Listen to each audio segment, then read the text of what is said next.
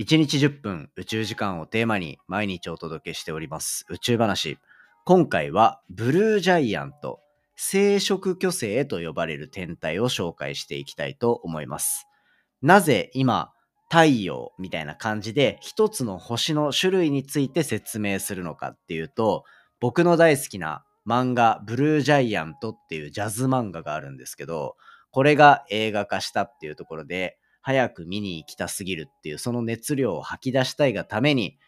ポッドキャストでは今回、ブルージャイアント、生殖巨星と呼ばれる天体を紹介していくことにしましたので、途中漫画のエピソードをいくつか入れながら紹介していきます。ぜひ最後までお付き合いください。Three, two, one. Ignition. Space to a black hole. Japan. 佐々木亮の宇宙話。2023年2月19日、始まりました佐々木亮の宇宙話。このチャンネルでは1日10分宇宙時間をテーマに天文学で博士号を取得した専門家の亮が毎日最新の宇宙トピックをお届けしております。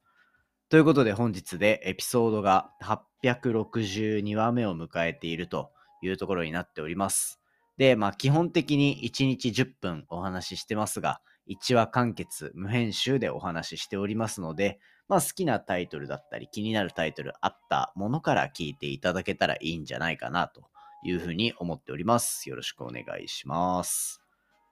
ということでですね、じゃあ早速今日の本題紹介していこうと思います。今日の本題は、ブルージャイアントと呼ばれる天体、こちらを紹介していくという、そういう話になっております。これね、多分、宇宙話始まって以来、860回やってきて以来、一番ふわっとしたタイトルでスタートしているんじゃないかなと思うんですよ。ブルージャイアントっていう生殖矮星、青色の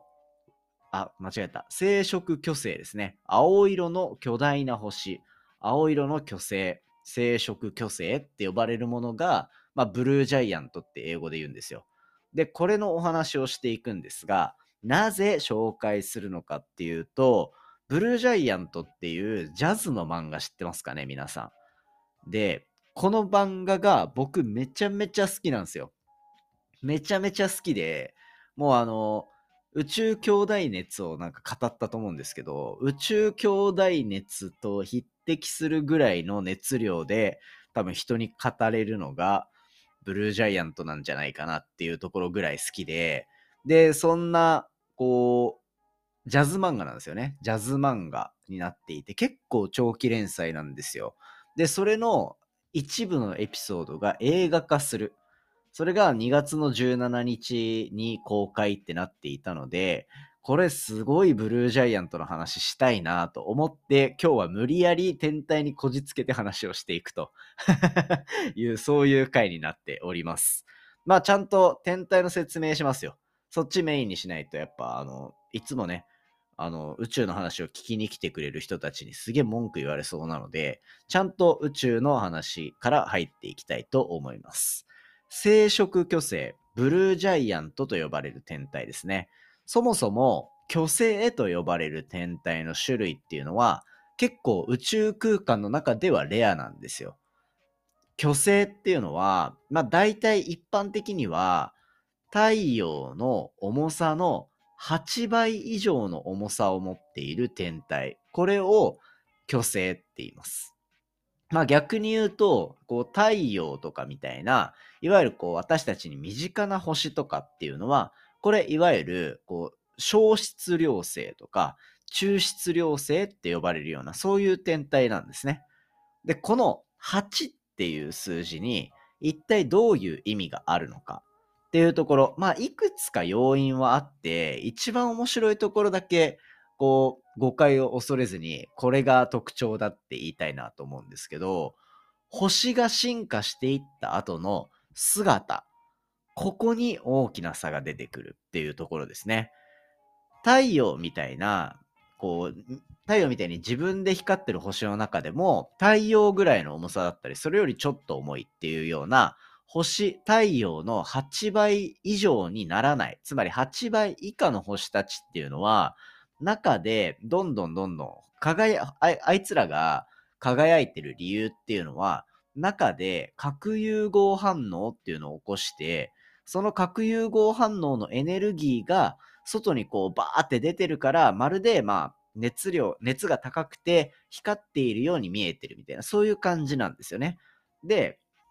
その小質量星、中質量星って呼ばれるような、いわゆる太陽っぽい星とかみたいなのっていうのは、その中の燃料っていうのを、まあ一定のペースでゆっくりゆっくり燃やし続けて、だんだんだんだんこう中の反応っていうのを変化させていって、最終的にはこう白色矮星って呼ばれるような、まあなんかそういった天体になっていくみたいな、そういう状況なんですよね。で、こうい、ここはまあもういいとして、問題は虚勢なんですよ。虚勢っていうのは8倍以上。こいつら何が起こるかっていうと、超新星爆発っていうのを起こすんですね。超新星爆発。スーパーノバってやつです。この超新星爆発、星が死ぬ時の最後のこう、断末魔の叫びというか、もう人生最後に打ち上げる大花火みたいな感じでイメージしてくれればよくて、宇宙空間の中でも比較的巨大なエネルギーの爆発現象なんですね。そういった超新星爆発を起こすのが8倍以上の星だったりする。で、この超新星爆発が起こった後に、例えばめちゃめちゃ重い星とかだったら、そこにブラックホールを作ったりするわけですよ。っていうような感じで、なんかこう、どんどんどんどん宇宙空間の中でも、こう、エキサイティングな天体に発展していくのが実はこの巨星と呼ばれる天体なんですよ。その中でも、温度が高い星っていうのをこれ青色巨星って言います。青い星。青い、青色の巨星で青色巨星。これもやっぱり単純に炎の色とかもそうですけど、こう青くメラメラ輝いてるっていうところで、まあ一種温度の高さっていうところが注目されていたりするんですよね。で、実際にこれ、あの、漫画、よし、漫画の話に入ってきますよ。漫画、ブルージャイアントっていう中でも、こうなんか、ジャズプレイヤーの話で、こうめちゃめちゃ勢いのある世界一輝くジャズプレイヤー、しかも若いうちに。っていうのを、こういうジャズプレイヤーのことをブルージャイアントって呼ぶみたいな。こう熱量高くて、あまりに高温なため赤を通り越して青く光る巨星、生殖巨星っていう風に、こう物語の中でも説明されてるんですよね。そういったこう天体、ブルージャイアント、生殖巨星っていうところは結構宇宙空間の中でも星として注目度の高い天体であるっていうところですね。で、このブルージャイアント、もうどんぐらい、僕なんで読んでたかっていうのは多分、あの、ガクっていう映画とか、あの漫画でもめちゃめちゃ有名だったガクっていうあの山岳救助の漫画があるんですけど、それをたまたま父親が買っていて、家にガクがあったんですよ。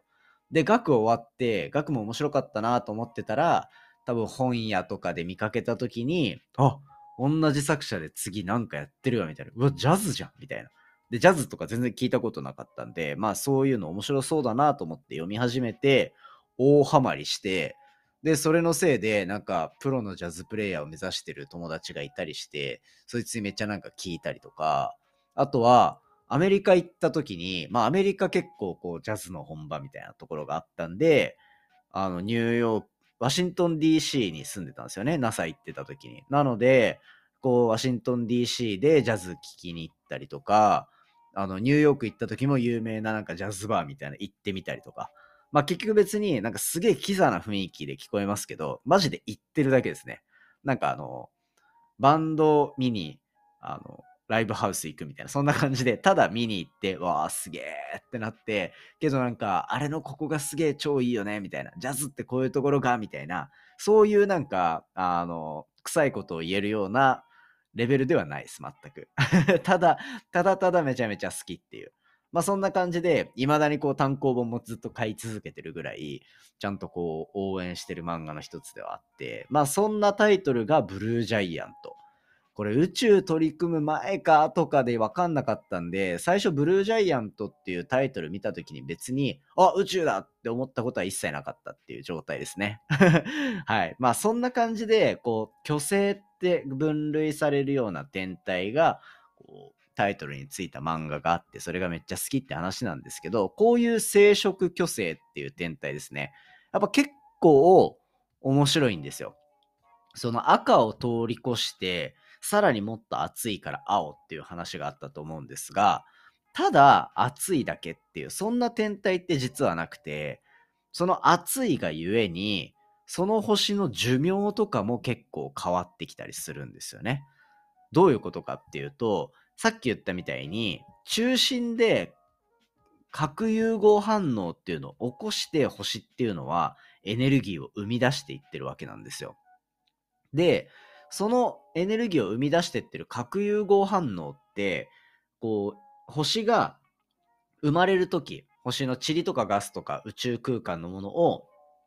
ガーッとかき集めてきて、あるタイミングで重力がギューって強くなって中心でこう水素と水素がくっつき始めるみたいな反応が核融合反応って呼ばれるものだったりするっていうところなんですよ。つまり、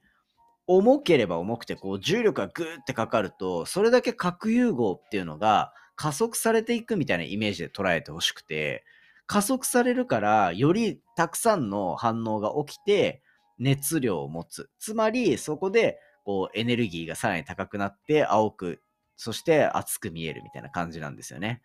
で、こうすると、まあ明るさが本当に太陽の数千倍とか数万倍とかっていう明るさになっていって、で、しかもどんどんどんどんこう薪をくべては燃やして燃やして燃やしてってなったら、もうすぐに燃料を使い果たしてしまうみたいな形で、こう太陽系って40億年、50億年っていうような歴史の話よくするじゃないですか。ポッドキャストの中でも。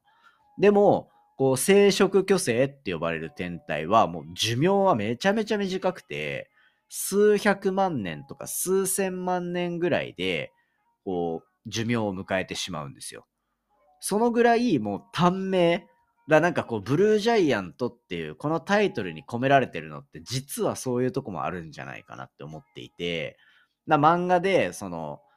ジャズプレイヤー、若くして、もう一番世界一輝くジャズプレイヤーをブルージャイアントっていうみたいな。でも、ブルージャイアント、生殖巨星って呼ばれる宇宙空間にある本当の天体っていうのは、もう短い間にめちゃめちゃ輝いて、太陽みたいにずっと何かを支えてるものよりも、もう何十倍、何百倍、何千倍っていうスペペースで燃料を燃やして死んでいってしまうんですよ。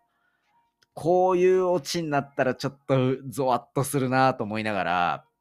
まあけど星、星の方の特徴はそういう風になっていって、最終的に大爆発を起こして、こうブラックホールだったりっていう状況になっていくので、まあそういった星の傾向もありつつ、漫画にはどこまで反映されてくるんだろうな、みたいなところをちょっと楽しみにしてるっていう、ファン目線かつ宇宙目線のお話を今回はさせていただきました。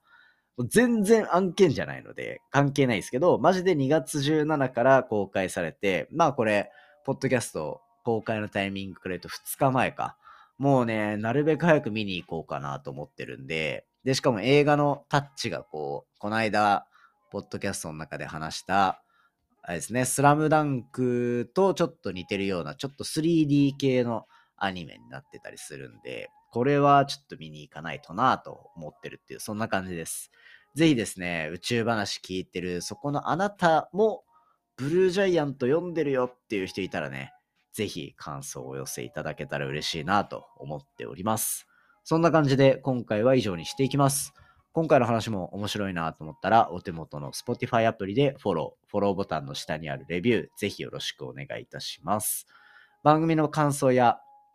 宇宙に関する質問については、Twitter のハッシュタグ宇宙話で募集しておりますので、じゃんじゃんお寄せいただけたら嬉しいです。それではまた明日お会いしましょう。さようなら。